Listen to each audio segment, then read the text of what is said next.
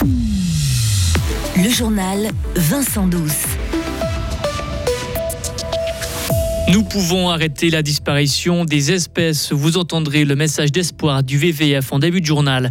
Un renfort de poids pour Fribourg-Gotteron Ladies. Kelly Moy débarque sur les bords de la Sarine et il et elle vous ont fait vibrer cette année. On revient sur les moments forts de 2023. Place au sport en fin de journal.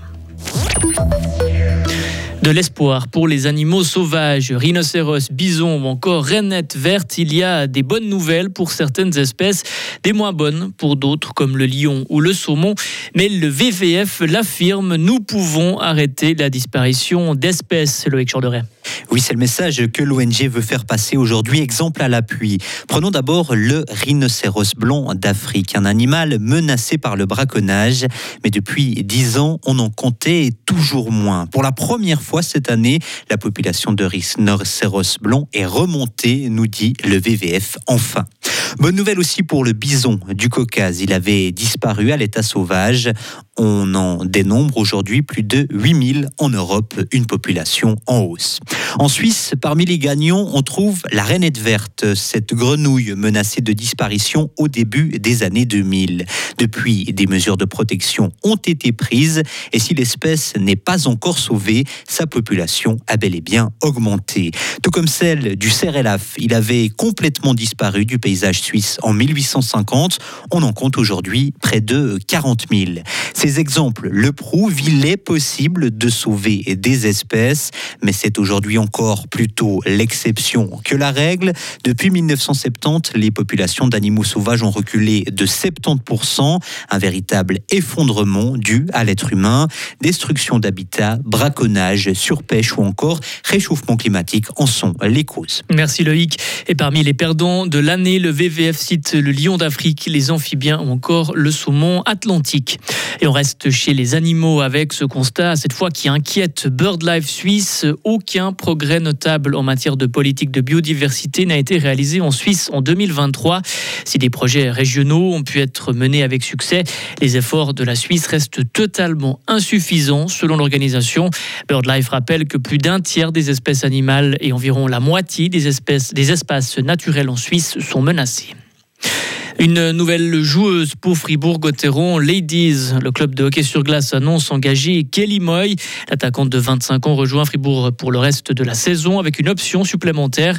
La sœur de Tyler Moy, attaquant des Lakers, débutera le 4 janvier face à Langenthal.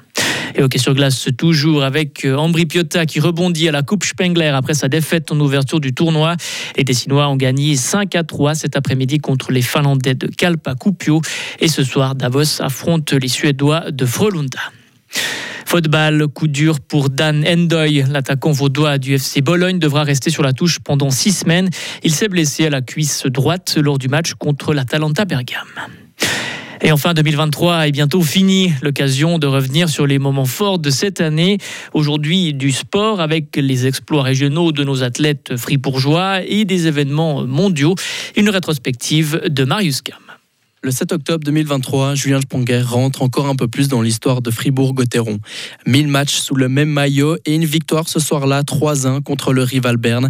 Un capitaine ému à l'heure de l'interview. Tu te rends compte du, du travail euh, accompli depuis tant d'années, du chemin parcouru. euh, Quand tu es là devant et puis que euh, tu, tu reçois autant d'amour, autant de reconnaissance d'autant de monde, je crois que ça peut pas te laisser indifférent. Et puis c'est vrai que j'étais vraiment très ému. Mais tout n'a pas été rose en 2023 pour Gotteron.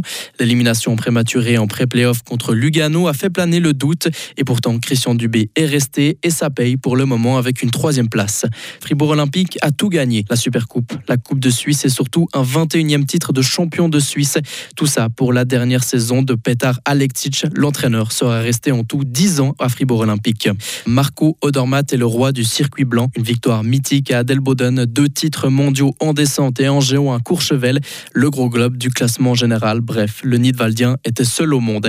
Et le fribourgeois Alexis Monet a lui marqué Fribourg avec son premier top 10 au terme d'une course folie à Wengen, où pourtant il a failli tout perdre dès le début. Euh, je me suis dit, euh, putain, merde, reviens en avant. Et puis, euh, Ouais, essaye juste d'arriver en bas vivant et puis euh, de skier à fond. Quoi. Carnet noir dans le monde du cyclisme suisse en 2023.